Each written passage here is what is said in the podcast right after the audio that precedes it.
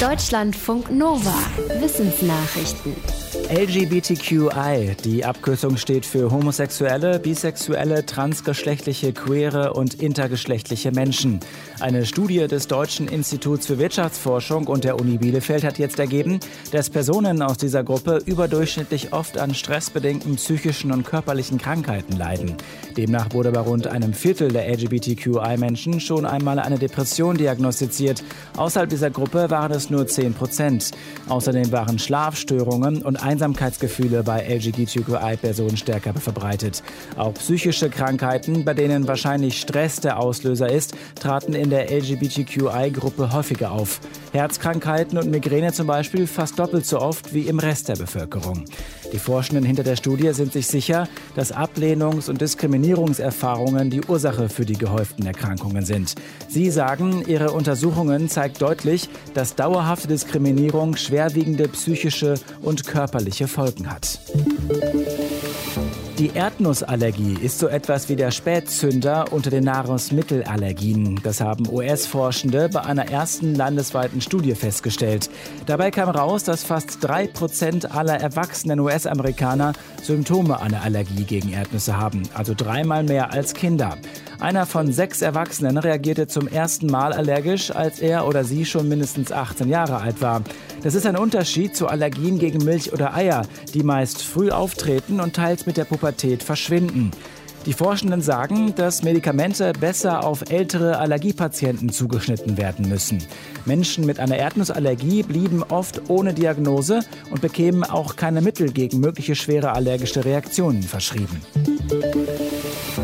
Beauty-Behandlungen für Männer gab es vielleicht schon vor tausenden Jahren in China. Dort hat ein internationales Forschungsteam die Überreste einer Gesichtscreme für Männer gefunden.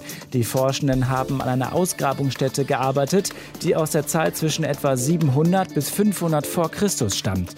Dabei stießen die Forschenden im Grab eines Adligen auf ein Bronzegefäß mit weichem gelb-weißem Material. Eine Analyse zeigte, dass es etwa 2700 Jahre alt ist und aus Tierfett und Mondmilch besteht.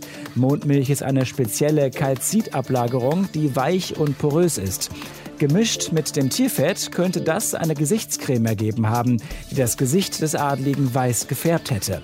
Die Forschenden glauben, dass das entweder den Beginn der Kosmetikproduktion in China zeigt oder es könnte sein, dass der Adlige die Creme benutzt hat, wenn er an religiösen Zeremonien teilgenommen hat.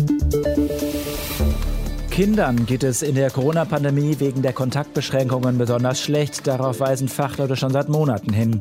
Eine Studie vom Universitätsklinikum Hamburg-Eppendorf bestätigt das jetzt nochmal.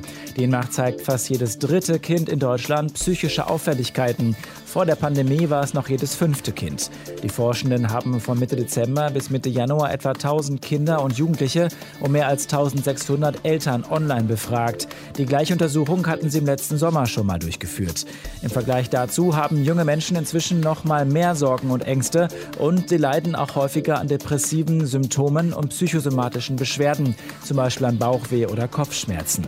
Besonders betroffen sind laut der Untersuchung nach wie vor Kinder aus ärmeren oder schlechter integrierten Familien. Rund um den Mars ist gerade ganz schön viel los. Nach der arabischen Raumsonde ist heute Nachmittag auch die chinesische Kapsel Tianwen-1 in die Umlaufbahn des roten Planeten eingetreten. Das melden staatliche chinesische Medien. Der Orbiter soll zum einen um den Mars kreisen und ihn kartografieren. Im Mai soll die Sonde dann einen Rover auf der Marsoberfläche landen lassen, der im Untergrund nach Wasser und Hinweisen auf uraltes mikroskopisches Leben sucht. Gestern Abend war schon die Marssonde Al-Amal der Vereinigten Arabischen Emirate in die Umlaufbahn des roten Planeten eingetreten, als erste Mission eines arabischen Landes. Sie soll unter anderem die Atmosphäre des Mars beobachten, sowie Wetterveränderungen und den Wechsel der Jahreszeiten auf dem Planeten. Nächste Woche wird auch noch eine Sonde aus den USA in der Mars-Umlaufbahn erwartet. Hunde machen wahrscheinlich für uns Menschen eine extra Show. Zu diesem Ergebnis kommen zwei US-Forschende, die Haushunde beobachtet haben.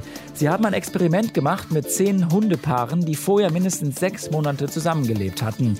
Laut ihren Besitzerinnen und Besitzern spielten die Tiere normalerweise mindestens einmal täglich zusammen. Dann filmten die Forschenden die Hunde in drei Situationen, wenn ihre Herrchen nicht dabei waren, wenn die Herrchen da waren, aber die Hunde nicht beachteten und wenn die Herrchen da waren und die Tiere mit Aufmerksamkeit überhäuften.